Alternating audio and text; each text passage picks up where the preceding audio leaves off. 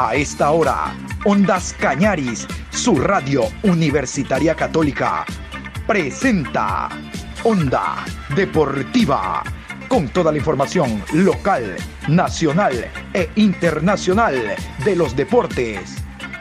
Comenzamos.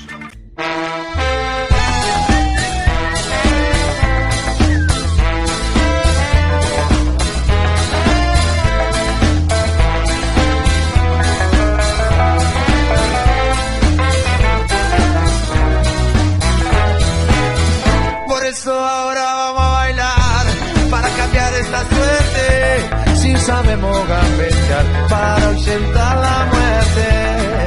Vamos a bailar para cambiar esta suerte. Si sabemos gambetear para ausentar la muerte. Hola, ¿qué tal? Buenas tardes, Juan Pablo. ¿Cómo me le va? Qué gusto saludarlo. A esta hora se inicia la información. La información deportiva a través de Ondas Cañar y su radio universitaria católica en la programación Onda Deportiva. Hoy jueves 3 de enero, programa 901. 901 programa, mira tú. Vamos a hablar en esta programación de Liga Pro, de cómo están moviéndose los equipos. Cada vez nos acercamos al 18 de febrero, hasta ahora, la fecha en que se va a iniciar el campeonato. Vamos a hablar también del el tema arbitral. Les cuento, así como los clubes hacen pretemporada, los árbitros también y acaban de finalizar una semana de trabajos físicos intensos. Y vamos a hablar con Mario Romero. Mario Romero es árbitro de primera categoría, lo conocen ustedes, hablo de la gente vinculada al fútbol hace mucho tiempo, y él nos dará puntos de vista interesantes en torno al fútbol ecuatoriano, al fútbol nacional y también el tema que todavía se sigue hablando a nivel mundial sobre el arbitraje de Roldán, el partido eh, Ecuador-Brasil de la semana anterior que terminó con empate a uno, esa doble expulsión y no expulsión, ese doble penal y no penal, en fin, de todos esos detalles. Pero vamos a iniciar con los clubes, con los equipos que animan la Liga Pro. Onda Deportiva. Vamos a hablar del conjunto de El Delfín de la ciudad de Manta, que también está realizando partidos de carácter amistoso.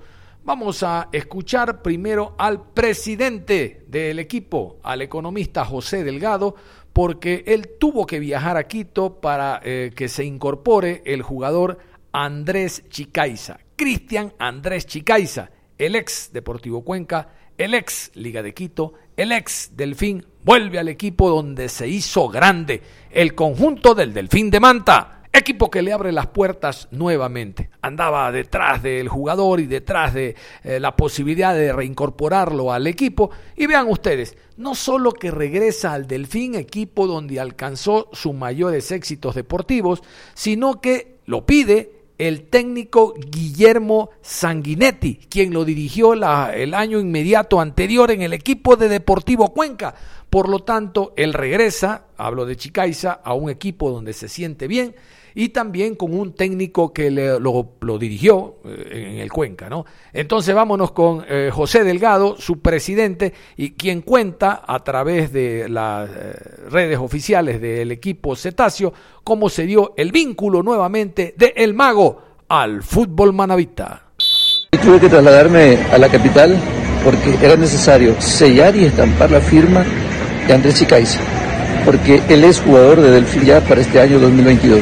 Va a ser un gran aporte, un jugador conocido por nuestro técnico, querido sobre todo por nuestra afición, ¿verdad? Y se va a sumar también la llegada de Nicolás Bazana.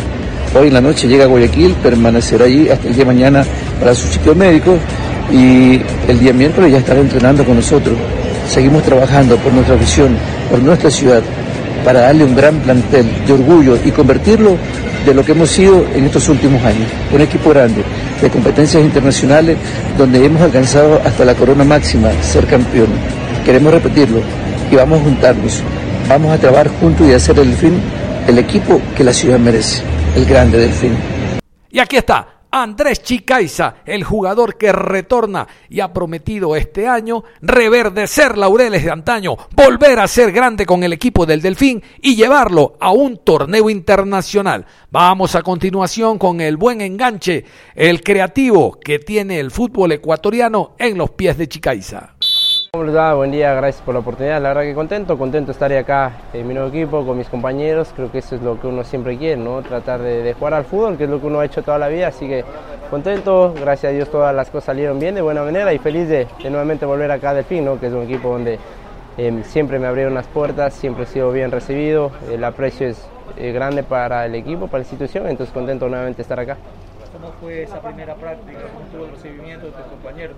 Uno que otro que ya, ya lo topaste acá, los, los demás totalmente nuevos. Sí, así es, ¿no? Ya, eh, con algunos conocidos, con algunos de jugado, con otros los de enfrentado, pero bien, bien, la verdad que bien, el grupo se le ve un grupo sano, muy bien.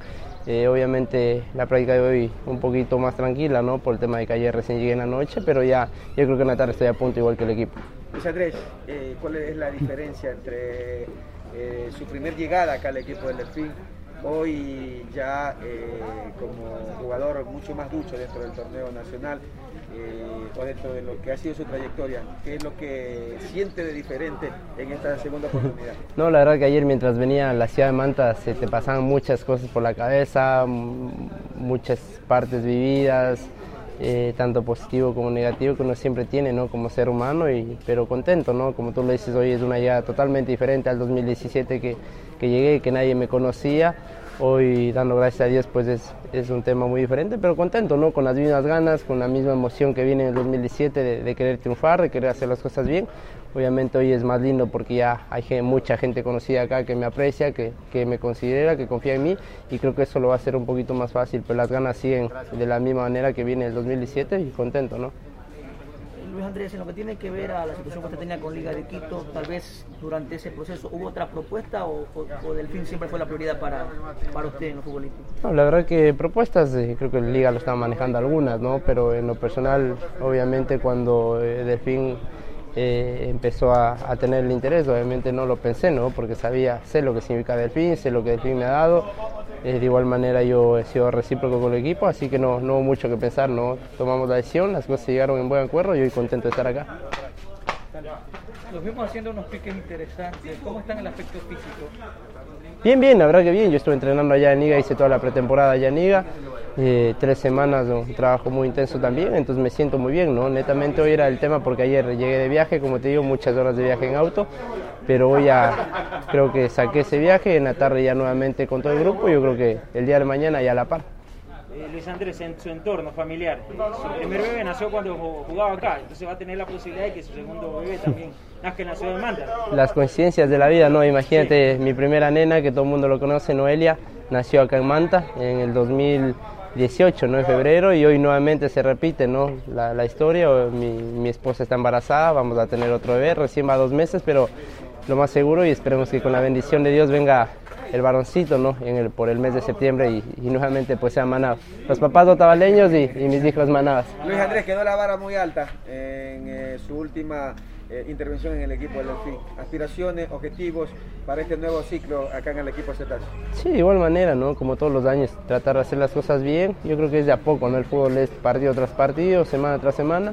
Yo vengo acá a aportar, a hacer las cosas de la mejor manera, con lo que tengo, con lo que pueda ayudar. Y esperemos, ¿no? Que durante el año se vayan cumpliendo objetivos, que, que es muy importante para nosotros y en lo personal de igual manera. Y las incorporaciones extranjeras no dejan de llegar y adaptarse pronto para lo que será el inicio de la Liga Pro hasta ahora, el 18 de febrero. Nicolás Bazana, Bazana, Nicolás Bazana, jugador uruguayo. Todos los extranjeros del de Delfín son uruguayos porque el técnico es uruguayo. No te quejes después que los jugadores no te rindieron. Tú los pediste y aquí lo tienen. Y usted lo tiene a Nicolás Bazán jugador extranjero que se adapta al conjunto de El Delfín. Bazana, escuchamos. Bueno, muchas gracias. Eh, la verdad que bien, el grupo me recibió muy bien. Eh, estoy muy contento de estar acá. Así que nada, ahora a ponernos a punto en la parte física y, y bueno, ya pensando en, en, el arranque del campeonato. precisamente eso, Nicolás, ¿cómo, cómo vienes? Eh, si de repente venías haciendo entrenamientos o hay un, tiempo donde no paras un poco. Sí, sí, yo venía de, vengo de jugar la primera de, de Argentina. Eh, el torneo terminó a mediados de diciembre y bueno, eh, me estuve entrenando con, con profesores de, de, estudiantes, que, que es con los que yo tenía el vínculo contractual. Así que nada, estamos bien físicamente, pero obviamente no es lo mismo entrenar solo que entrenar en grupo, así que eh, nada, vamos a meterle a full en la parte física para ya estar a la par de mi compañero. Este, buen día. Eh, cuéntanos un poquito de tus características, cómo te desenvuelves dentro del terreno de juego. Eh, ¿Conoces algo del equipo donde vas a, prestar tus servicios este año? Buen día. Buen día. Eh, bueno, yo me desempeño como zaguero central, soy derecho, lo puedo hacer por derecha o por izquierda, o en el lugar que el técnico me quiere utilizar. Trato de ordenar mucho a mis compañeros, de poder ayudarlos a todos, de, hablando desde el fondo, para, para bueno, que, haya, que el equipo tenga una armonía. Así que esperemos que, que pueda ser así y que nos vaya bien a todos. Nicolás, se trata de la primera salida fuera de su país al fútbol internacional. ¿Qué representa eso para usted? Y si tal vez en su momento había escuchado hablar del equipo del Delfín. Sí, obviamente que había escuchado, es conocido, eh, más cuando uno entra a copas internacionales, que es lo que miramos todos. Eh, así que sí, no, contento, es la primera vez que salgo del país. Yo en todos los equipos que jugué fue en la primera de, Argentina. Eh, así que nada, estoy muy contento de poder hacerlo fuera de mi país y tengo las mejores expectativas y con muchas ganas de que arranque el campeonato. Precisamente te quería preguntar sobre aquello. Eh, ¿Por qué el cambio de la primera de Argentina a la de Ecuador? ¿Qué, qué te sedujo para venir acá? No, bueno, eh, obviamente lo eh, pude hablar con el técnico, lo, lo que tenía pensado para, para este año y, y también es un tema económico, obviamente las cosas en Argentina, si bien el fútbol es muy competitivo, no es lo mismo. Así que nada, pero con muchas ganas, me, sedujo la, la propuesta, eh, el equipo y también creo que está bueno tener nuevas experiencias, conocer otros lugares y bueno, vamos, esperemos que sea de la mejor manera. Yo me comprometo a dar, a dar todo de mí para, para bueno, que, que a este club le vaya, le vaya bien. Nico, eh, tus primeras impresiones eh, a la llegada eh, acá a la ciudad de Manta, la infraestructura, el entorno de tu nuevo club que es Nico. No, bueno, muy buenas sensaciones, la verdad, buenas sensaciones. Me han recibido muy bien, tanto el cuerpo técnico como, como mis compañeros. Ya en estos días los voy a ir conociendo un poco más, pero contento. La ciudad se ve muy linda. Llegué ayer a la tardecita noche, no pude conocer mucho, pero bueno, por lo que se ve, es una ciudad muy, muy linda, muy agradable, así que, así que contento. ¿Algún mensaje para la hinchada del finista, Nico? No, bueno, eh, desearle, decirle que, que estén con nosotros, que nos apoyen, que de mi lado, como dije, voy a dar siempre lo mejor eh, para que me vaya bien a mí y eso va a hacer que le vaya bien a todo el grupo, así que creo que poniendo todo nuestro granito de arena vamos a hacer un buen torneo. Onda Deportiva. Y hablando del tema Liga Pro, no puede quedar de lado la temática arbitral. Los señores árbitros han realizado una semana de planificación y de ejercicio físicos tratando de alcanzar el nivel y ponerse a punto para el inicio del campeonato nacional. Ustedes recordarán que hay árbitros como los recientes en la fecha 15 ecuatorianos que estuvieron actuando a nivel internacional ah, en eliminatoria. Hay árbitros que seguro serán llamados en Copa Libertadores de América, por lo tanto siempre el árbitro tiene que estar trabajando sumados a los árbitros que actúan en el medio local. Es por eso que ha habido la semana previa de trabajos y de ejercicios físicos. Digamos que es equivalente a la pretemporada de los clubes. Vamos a escuchar, gracias a los amigos de Radio Centro, a Mario Romero, árbitro de la provincia del Tunguragua, quien nos habla precisamente, de primera categoría, quien nos habla precisamente de cómo han sido estos trabajos por parte de la Comisión Académica, de la Comisión de Arbitraje y del Preparador Nacional de Árbitros. Mario Romero. Eh, gracias a Dios, muy bien, pues eh, como usted estaba comentando, pues hemos estado una semana eh, de evaluaciones, la Comisión Nacional de Árbitros ha estado preocupada por la evaluación, el campeonato está ya próximo y la comisión está haciendo su trabajo, creo, tanto en la parte física, monitoreándonos día a día, y también en la parte académica, que ayer tuvimos una evaluación y una devolución de, de todo lo que hemos venido trabajando. Eh, en la parte física, eh, el preparador físico nacional eh, nos ha mandado una tabla a la que tenemos que cumplir y pasar la información día a día desde nuestros dispositivos, la información a él. Y en la parte académica, pues hemos realizado evaluaciones de reglamentación y con su respectiva devolución, análisis de las situaciones que pasan en cancha. Eh, particularmente nosotros acá en la provincia, en, Tungurahua, eh, generalmente conversamos sobre las actuaciones de, los partidos que se van dando. Entonces, uno, este, estas evaluaciones son de otro carácter, no son para evaluar este tipo de situaciones de las fechas.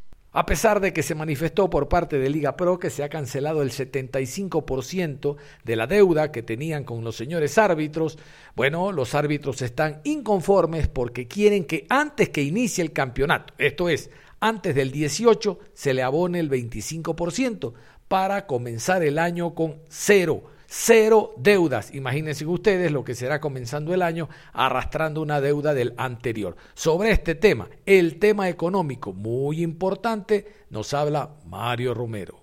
Eh, la verdad, pues eh, no, no está solucionado. la semana pasada o más o menos hace unos 10 días tuvimos un depósito, creo que si yo tengo, por decirle, unos 10 mil dólares que me están adeudando, pues recibí un abono de dos mil dólares. Entonces no está solucionado. Considero que es un tema que, que se debe tratar, como siempre digo, eh, a los dirigentes. No, no, yo no puedo hablar solo de Liga Pro o, del presidente de Liga Pro, sino creo que este es un problema de todos los clubes. Y yo sí siempre insto a que, a que todos los presidentes, todos los clubes se unan, conversen y dialoguen. Todavía hay tiempo para resolver los problemas. Yo siempre estoy en contra de que las paralizaciones, pero siempre estamos nosotros hablando con mucha anticipación. No nunca salimos de un día para otro a decir, vea, no nos han pagado y vamos no vamos a dirigir el campeonato. Creo que nosotros hemos sido muy prudentes, hemos esperado el tiempo, hemos dirigido todo el campeonato desde julio sin haber recibido nuestros haberes, pero yo también considero que sí necesitamos esa tranquilidad eh, hasta para poder empezar. Eh, hay muchos problemas económicos en la parte arbitral, árbitros que están migrando, que me duele mucho que pase ese tipo de situaciones. Eh, es porque no, no estamos bien, o sea, si no es mentira que les decimos que, estamos mal. Entonces, eh, yo sí llamo a, toda la dirigencia del fútbol a que hagan un esfuerzo, todavía están con tiempo, no solo al presidente, porque esto es un problema, el arbitraje lo paga cada club. De lo que tengo entendido, de los derechos de televisión, de lo que le corresponden a cada club, ellos sacan una parte y cancelan. Yo creo que si ellos se ponen en la camiseta y quieren resolver el problema, pueden buscar de sus auspicios, sacar alguna situación. Yo no puedo decir qué hacer, pero hay muchas formas para arreglar y estamos a tiempo todavía. Esas se produzcan y, y, se, y se den para empezar sin ninguna anormalidad. No hemos conversado con ninguno de los árbitros, pero realmente el sentir de todos es eh, cobrar el 100% porque ya se acabó, es un ya estamos por empezar un nuevo año. Es del año pasado, o sea, y si nosotros empezamos con deuda este, ¿qué se nos viene para para este año? Entonces son ese tipo de cosas que nosotros creo que la mayoría de árbitros no hemos conversado. Eh, el licenciado Roger Zambrano, presidente de la Comisión de Árbitros, es quien está al frente de esto eh, la posición, considero yo que la posición de él es la misma, que nos cancele el 100% para poder empezar el campeonato. Esperemos que las cosas se den, como le digo, y empezar el campeonato con normalidad. Les decía, los árbitros ecuatorianos estuvieron presentes en la fecha 15 de la eliminatoria suramericana, en esta que ha finalizado la 16 no han estado, pero hay un hecho peculiar. En la fecha 15, allá en Barinas, entre Venezuela y Bolivia, todo el grupo que actuó, todos los cuatro árbitros, el central, los asistentes, el cuarto árbitro, el director y el asistente de bar, fueron ecuatorianos. Recuerdan ustedes en la fecha del martes hubo incluso eh, cuarteta brasileña, pero en el bar estuvo el primero brasileño y el asistente era o peruano, o venezolano o boliviano. Ahora no, los ecuatorianos estuvieron los seis al frente de este partido. Todos de la eliminatoria son duros y difíciles y realmente el consenso, el comentario internacional fue de una muy buena actuación de Guillermo Guerrero sobre ese tema. ¿Quién mejor que un árbitro activo como Mario Romero opinando sobre aquello? Contento, eh, tuvieron un buen desempeño, eh, solo una intervención del VAR por, una, por un pisotón que no pudo apreciar Guillermo, pero considero que hicieron un muy buen trabajo. El partido considero que también se prestó para que ellos puedan eh, realizar un buen trabajo para dejar jugar un poco. Creo que Guillermo se viene afianzando y, eso es bueno para nosotros porque si nuestra selección de fútbol está bien, pues eh, considero que los árbitros también deben ir de la mano. Esperemos que este año sea muy positivo para todo el fútbol en general y obviamente para el arbitraje también. El VAR fue protagonista en el partido Ecuador ante Brasil, sin entrar a analizar todavía al árbitro Roldán. Vamos a escuchar la opinión que tiene Romero en torno al VAR cuánto ayuda. Hay unos que estamos a favor, otros que están en contra de la tecnología, pero creo yo que la tecnología siempre será importante para transparentar, para tratar de ocultar los errores que lo comete el árbitro, porque es un ser humano. Reitero, la opinión de Romero es interesante por ser árbitro de primera categoría. El VAR y su opinión. Con lo que respecta al VAR, eh, está claramente tipificado eh, eh, en las reglas de juego. Ya el VAR es un integrante más del equipo arbitral eh, que tiene eh, acceso a cámaras, eh, a tomas de independientes del partido y lo único que hace el VAR es en, determinadas situaciones darle una oportunidad, una segunda oportunidad al árbitro para que él pueda observar y el árbitro pueda tomar la decisión. Entonces ese es el trabajo fundamental del VAR. En situaciones en las que se ve en las tomas que haya evidencias claramente, ¿no? Porque sin evidencias no puede intervenir el VAR. Cuando hay evidencias de algún posible error del, árbitro, eh, la facultad del VAR es llamar al árbitro para darle esa segunda oportunidad y el árbitro ya con la toma pueda tomar su decisión. Eh, si, tiene el VAR eh, más cámaras, hay la cámara lateral, hay una cámara posterior que va detrás del arco y creo que estas no tienen acceso a la televisión. Eh, pero generalmente ya cuando pasan la revisión VAR, eh, sí transmiten y ponen la toma que utilizó el VAR para tomar la decisión. Entonces, eh, sí tienen acceso a algunas cámaras adicionales. Siempre, tanto a nivel local, si hablamos hasta de los barriales, siempre se trata de, de que eso sea así. Eh, habrán tenido sus motivos la Conmebol para poder designar eh, así como pudimos observar nosotros, pero creo que hubiese sido mucho mejor que otro tipo de árbitros, es mi criterio muy personal, ¿no? Eh, otros árbitros que no tengan nada que ver con la tabla de posiciones de sus países, eh, hasta para que ellos tengan mayor libertad, mayor tranquilidad, no haya ese morbo que muchas veces se genera, a pesar que a este nivel eh, considero que uno como árbitro va a hacer su trabajo porque es su trabajo, o sea, así como los futbolistas son profesionales, los árbitros también son profesionales, pero para evitar ese tipo de situaciones que se pueden levantar eh, alrededor de cualquier error, de cualquier situación, pues siempre, siempre será mejor, desde mi punto de vista, poner a alguien que no tenga nada que ver, alguien que sea absolutamente imparcial en este tipo de situaciones, pero tendrán sus, razones. Bueno, pues uno tiene que respetar, ¿no? Simplemente emito mi comentario para, para poder conversar. Es evidente que teniendo la posibilidad de conversar con Mario Romero, como no dejar pasar eh, la opinión de él en torno al arbitraje del de, el árbitro Roldán eh, respecto al encuentro Ecuador ante Brasil. Todavía se sigue hablando a nivel internacional. Yo los invito a, que revisen la International Board y resulta de que es un hecho inédito. Ya está dentro de las anécdotas de lo que significa el VAR que por primera vez en un encuentro haya dos penaltis que da el árbitro contra un mismo equipo y el VAR le diga que no. Y lo que es peor, que un mismo jugador, el arquero, se expulsado dos veces y el VAR le diga que no. El VAR estuvo para redirigir al, al árbitro Roldán, ¿no? Entonces, ¿cómo no, reitero, eh, eh, escuchar la opinión que tiene Mario Romero sobre aquello? Si nos vamos nosotros a hacer un análisis tácito, como habla la regla de juego, considero que las actuaciones del VAR fueron oportunas. Un, muchas de las veces, eh, quizá como hincha, quiere ver otras cosas, pero bueno, si nos vamos nosotros, realmente creo que la única jugada puntual eh, sería la del tiro penal eh, de, de, los últimos minutos. Eh, nosotros vamos a analizar esa jugada, pues lo que le puedo decir yo como árbitro es que el guardameta cumple la función de jugar el balón, el objetivo de jugar el balón. Y todo lo que se produce después es una acción natural del juego, porque también el delantero va a buscar el balón con velocidad. Entonces, eh, si nosotros juzgamos, como le digo, como manda las reglas de juego, pues quien jugó el balón fue el guardameta. Si hubiese jugado primero el balón el delantero nuestro, las cosas cambiaban. Pero las cosas son así, a veces pasan, pero considero que no fue una mala actuación. Mm, para eso está el VAR, para este tipo de situaciones y para poder resolver. Hoy no nos no no no no, no pudimos sacar ventaja del VAR, pero considero que fue justo desde mi criterio. Yo creo que como siempre digo, yo siempre estoy a favor del VAR de la tecnología.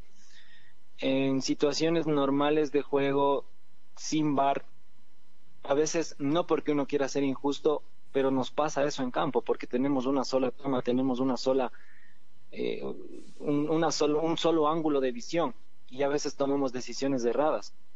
Y, y, la tecnología, pues creo que es un gran aporte. Yo siempre haré fuerza porque la tecnología llegue, ojalá ya en Ecuador podamos contar con esta herramienta para evitar este tipo de injusticias, porque bueno, si nosotros nos podemos ver como como hinchas del fútbol más que como hinchas de cualquier equipo, pues creo que la justicia debe primar y, y eso es lo que, lo que nos ayuda a todos a ser mejores, a ser más competitivos, a que haya más, eh, más lealtad en el juego. Entonces esas cosas son importantes y por eso yo ruego que la tecnología llegue ya acá al Ecuador.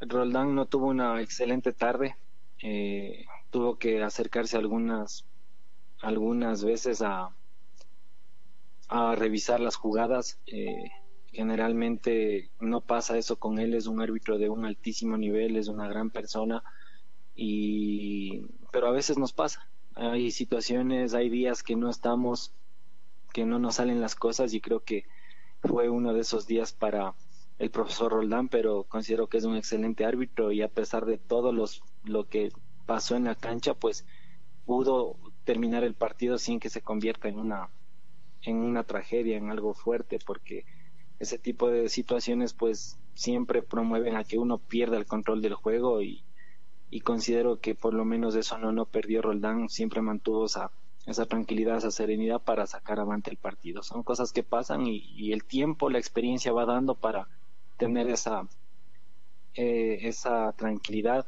para sacar este tipo de encuentros. Esa era la opinión de Mario Romero, árbitro de primera categoría, que lo vamos a ver desde el próximo 18 de seguro en la Liga Pro. Con esto cerramos la información deportiva a esta hora de la tarde, invitándolos a que continúen como siempre en sintonía de Ondas Cañares.